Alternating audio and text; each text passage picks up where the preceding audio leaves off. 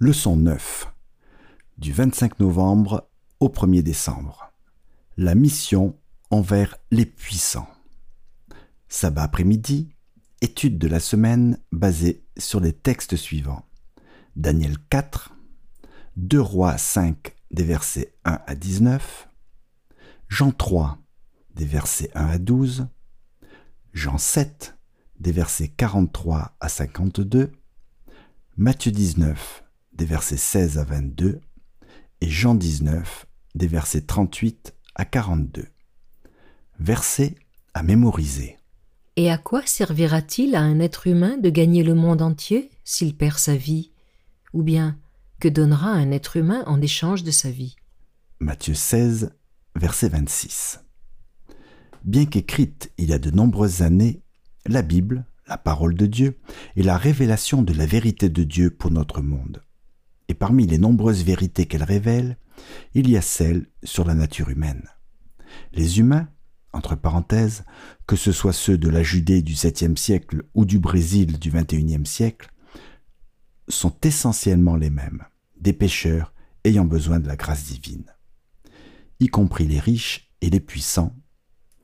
Les riches et les puissants des temps bibliques n'étaient pas différents des riches et des puissants des temps modernes, notamment dans leur quête de richesse, de gloire et de pouvoir souvent, mais entre parenthèses, pas toujours, aux dépens des plus vulnérables. Pourtant, Dieu se soucie du salut des riches et des puissants tout autant que de celui des faibles et des nécessiteux. La Bible donne plusieurs exemples très fascinants de personnages bibliques qui étaient puissants ou riches, ou les deux, et de la manière dont Dieu les a utilisés pour être une bénédiction pour les nations. Abraham, Isaac, Job, Salomon et Joseph, pour n'en citer que quelques-uns. Cette semaine, nous explorerons la mission de Dieu envers les riches et les puissants. Rejoignez-nous tandis que nous voyons comment Dieu a atteint certains d'entre eux et comment il appelle et prépare les adventistes du septième jour à être des témoins auprès d'eux aujourd'hui encore. Étudiez la leçon de cette semaine pour préparer le sabbat de décembre. Dimanche. Nabucodonosor.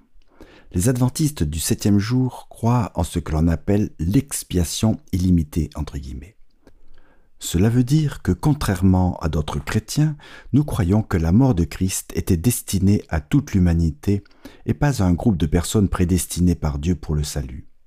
Comme Dieu, veut que tous les humains soient sauvés et parviennent à la connaissance de la vérité, 1 Timothée 2, verset 4, Jésus s'est offert en sacrifice, entre guillemets, pour nos péchés, non pas seulement pour les nôtres, mais aussi pour ceux du monde entier. 1 Jean 2, verset 2. C'est pourquoi tous ont été choisis, entre guillemets, en lui avant la fondation du monde. Éphésiens 1, verset 4. Même si tous ne le choisissent pas en retour. C'est aussi pour cette raison que nous trouvons dans la Bible des récits de toutes sortes de gens touchés par Dieu. Lisez Daniel 4. Qu'est-il arrivé au roi et qu'est-ce que cela nous indique sur le salut parvenant à l'un des hommes les plus puissants du monde? L'histoire du roi Nabucodonosor est un exemple biblique frappant de la manière dont Dieu atteint les puissants qui ne croient pas en lui. Le jugement de Dieu s'exécuta sur lui d'une manière similaire à certains rois israélites voir par exemple 2 Chroniques 32, les versets 25 et 26, 1 Roi 14, des versets 21 à 31, 1 Samuel 28. Le récit biblique de Nabucodonosor qui parvint à la raison et reconnut le Créateur Dieu montre que Dieu se soucie des riches et des puissants, ainsi que des faibles et des nécessiteux. Au verset 37, l'homme le plus puissant de la terre déclare, entre guillemets, Maintenant, moi, Nabucodonosor, je loue, j'exalte et je glorifie le roi du ciel, dont toutes les œuvres sont vraies et dont les voies sont justes, et qui peut abaisser ceux qui marchent avec orgueil. Daniel 4, verset 34. Si seulement tous les riches, tous les puissants et tous les hautains parmi nous autres, êtres mortels, pouvaient comprendre cette vérité. Quelle leçon tirer de cette histoire? D'abord, c'est grâce à des croyants engagés comme Daniel ici, que Dieu peut atteindre les puissants. Deuxièmement, Dieu peut intervenir directement dans le processus de témoignage. Nabucodonosor fut humilié par Dieu pour son orgueil et son arrogance. Et bien que cette histoire soit très spectaculaire, les riches, les puissants et les hautains peuvent être abaissés de bien d'autres manières. Même si nous ne sommes ni riches ni puissants selon les critères du monde, pourquoi devons-nous nous garder de cette arrogance dont ce roi fit preuve? Pourquoi est-ce plus facile qu'on ne le pense d'avoir cette attitude? Lundi, Naaman. Christ est mort pour tous, quel que soit leur milieu, leur richesse, leur origine ethnique ou leur statut. Dieu ne cesse d'attirer toute l'humanité à lui, y compris des individus qui font partie des non-chrétiens puissants dans le monde.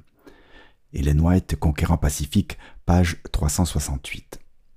Lisez 2 Rois 5 des versets 1 à 19. Quelle leçon peut-on tirer de cette histoire concernant le fait d'atteindre des gens pour le Seigneur? Dans 2 Rois 5 des versets 17 à 19, Naaman fit deux demandes inhabituelles après que Dieu l'eut guéri de sa lèpre. D'abord, il demanda de la terre d'Israël, la charge de deux mulets pour la rapporter en Syrie avec lui afin d'adorer le Dieu vivant.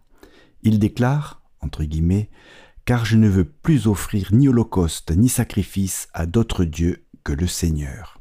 De Roi 5, verset 17. Il est clair que Naaman croit à présent au seul vrai Dieu, mais sa première requête montre que les influences païennes exerçaient toujours une certaine emprise sur ses pensées.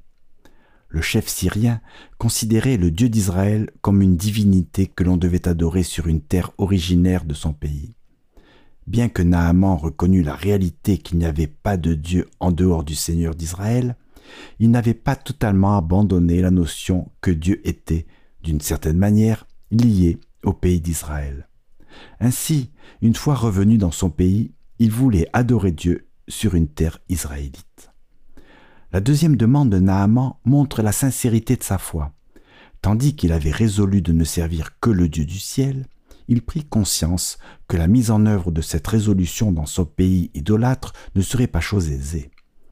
De plus, le roi de Syrie adorait toujours le dieu Rimon, et Naaman lui servait d'escorte dans ces moments-là. Naaman n'avait aucune intention d'abandonner ses responsabilités envers un roi terrestre, mais il ne souhaitait pas non plus qu'on croie qu'il se prosternait devant Rimon. Ayant abandonné son cœur à Jéhovah, Naaman désirait ne faire aucune concession à l'idolâtrie en adorant le dieu païen. Il ne voulait pas non plus qu'Élisée ait vent de cela. Élisée répondit à Naaman, entre guillemets, Va en paix. 2 Rois 5, verset 19. Extrait de The News SDA Bible Commentary, volume 2, page 878, nous lisons On ne doit pas prendre ces paroles comme une marque d'approbation ou de désapprobation face à cette demande de Naaman. Il voulait prendre la route en paix et non dans le doute ou l'incertitude. Dieu avait été bon envers lui et il devait trouver le bonheur et la paix dans sa connaissance et son adoration de Dieu. Naaman était un nouveau converti, un homme scrupuleux, qui allait grandir en force et en sagesse s'il s'accrochait à sa jeune foi.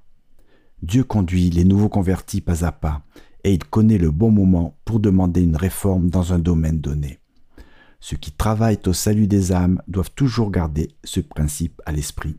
Fin citation. D'après cette histoire, pourquoi doit-on éviter de trop, entre guillemets, pousser les gens, surtout ceux qui viennent d'un milieu non chrétien? Mardi, témoigner auprès des gens instruits. Nicodème. Nicodème était un homme instruit. La Bible décrit comme un chef des Juifs. Jean 3, verset 1. Jésus parle de lui comme étant un maître en Israël. Jean 3, verset 10. Il avait une bonne compréhension de la Bible et il avait spirituellement soif du Seigneur. D'un point de vue humain, il ressemblait peut-être à un disciple de Dieu. Il gardait tous les commandements et c'était un maître respecté parmi les Juifs. Il était puissant et riche. Néanmoins, il se trouve que les apparences n'étaient que cela, des apparences. Lisez Jean 3, des versets 1 à 12. Que révèle cette histoire sur les besoins spirituels de Nicodème et sur la manière dont Jésus y a immédiatement répondu?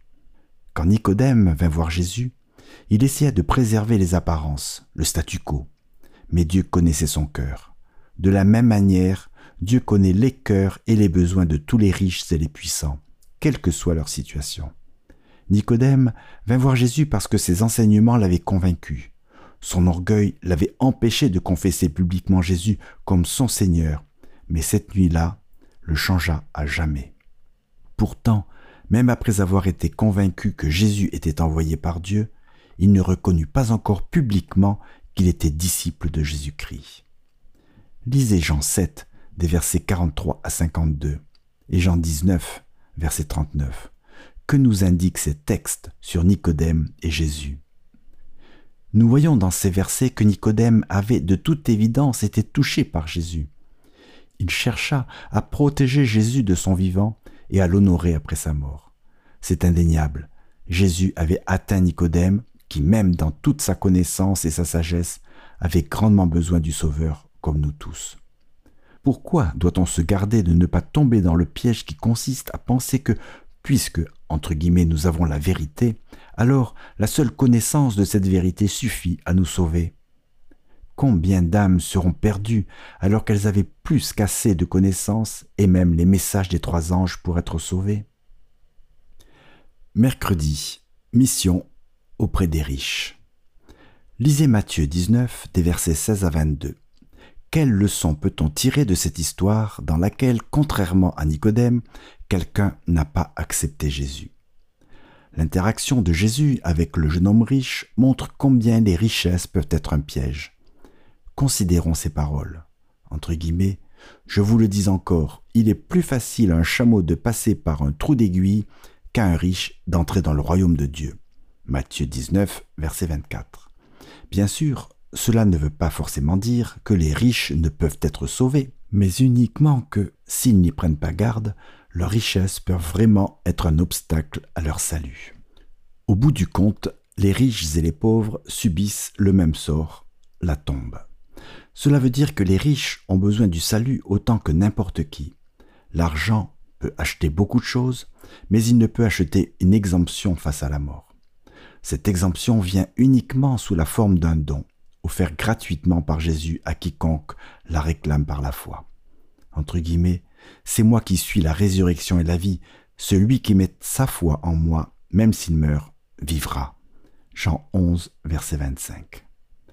Lisez Luc 19, des versets 1 à 10.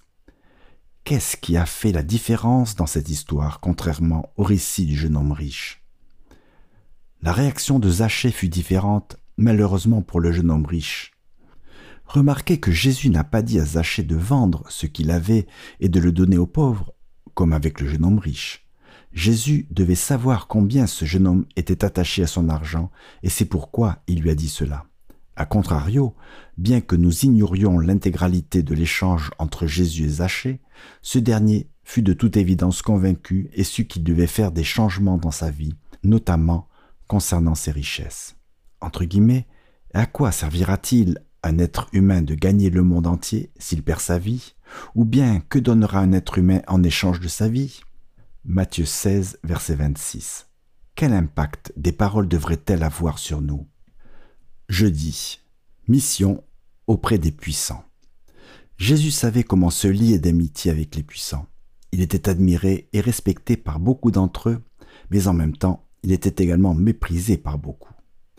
Les puissants de la Bible qui vinrent demander de l'aide à Jésus sentirent à coup sûr qu'il se souciait d'eux.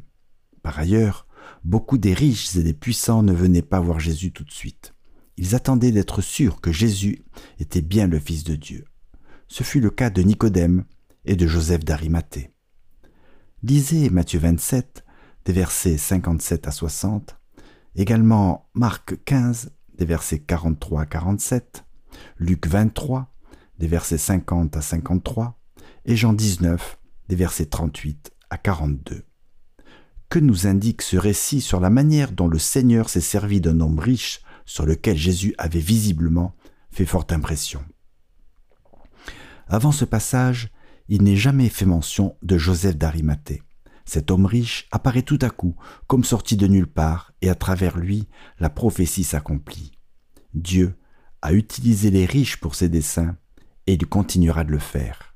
Ainsi, notre mission les concerne eux aussi. Par où commencer?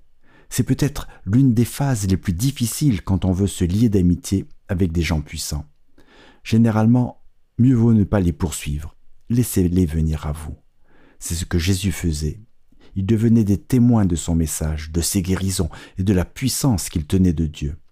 Ils étaient convaincus en secret qu'il était véritablement le Fils de Dieu. Les gens puissants chercheront à s'associer à un ministère authentique pour un certain nombre de raisons. Ils veulent contribuer à faire quelque chose de bien qui change la vie des gens. Cela change également leur vie. C'est une manière subtile pour les riches et les puissants d'obtenir l'aide dont ils ont besoin sans avoir à révéler publiquement leurs besoins. La deuxième phase est de démarrer un ministère authentique comme une possibilité pour que les riches et les puissants fassent partie du ministère de Dieu. Prenez le temps d'investir dans la vie des riches et des puissants qui vous entourent. Défi. Ajoutez à votre liste de prières une personne en position de pouvoir qui n'est pas croyante et avec laquelle vous pourriez entrer en contact de temps en temps. Défi plus. Adressez une lettre ou un courriel à une personne en position de pouvoir, même s'il s'agit de quelqu'un que vous ne rencontrerez jamais, et dites à cette personne que vous priez pour elle.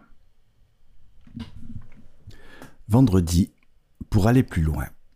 Lisez Hélène White entre guillemets, le ministère parmi les riches. Dans le ministère de la guérison, page 179 à 185. Entre guillemets, Captive Shows Concern for Naaman. Dans Reflecting Christ, page 337. L'amour de Jésus est le même pour les pauvres que pour les riches et les puissants dans le monde. Il est mort pour des princes comme pour des indigents. Jésus connaissait le moyen le plus efficace pour atteindre leur cœur il nous a avertis. Entre guillemets, il est plus facile à un chameau de passer par un trou d'aiguille qu'à un riche d'entrer dans le royaume de Dieu. Matthieu 19, verset 24. Cette semaine, notre défi consiste à atteindre des individus riches et puissants avec l'évangile de Jésus-Christ.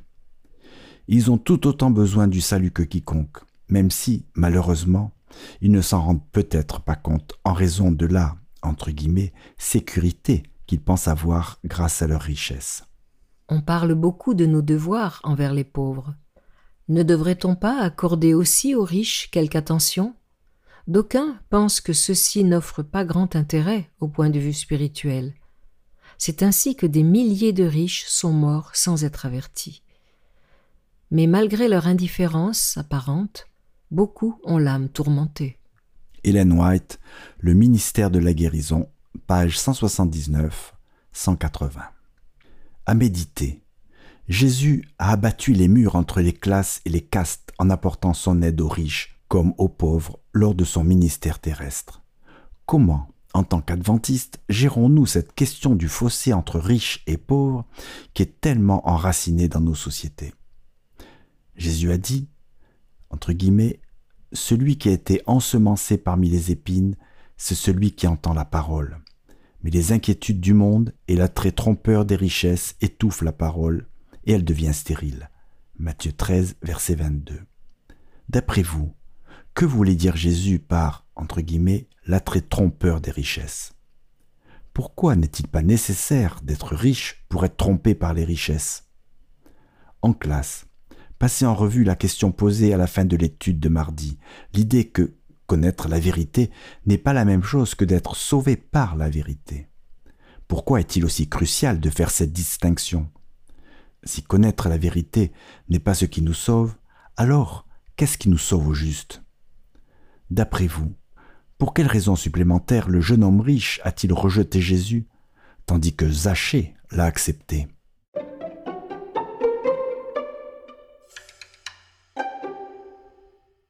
D'autres émissions aussi intéressantes sont aussi disponibles sur notre site radioadventistebethany.com et aussi sur toutes les plateformes de podcast.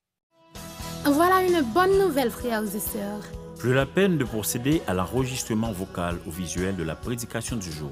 Grâce aux efforts des techniciens de l'Église, Bethany emboîte le pas à la technologie. Téléchargez sur Play Store ou App Store la radio adventiste Bethany de Pétionville pour l'écouter gratuitement. Tapez sur le www.radioadventistebethany.com et abonnez-vous au channel YouTube Église Adventiste Bethany de Pétionville. Économisez plus d'énergie Libérez plus d'espace sur votre téléphone. et revivez les moments solennels du culte d'adoration.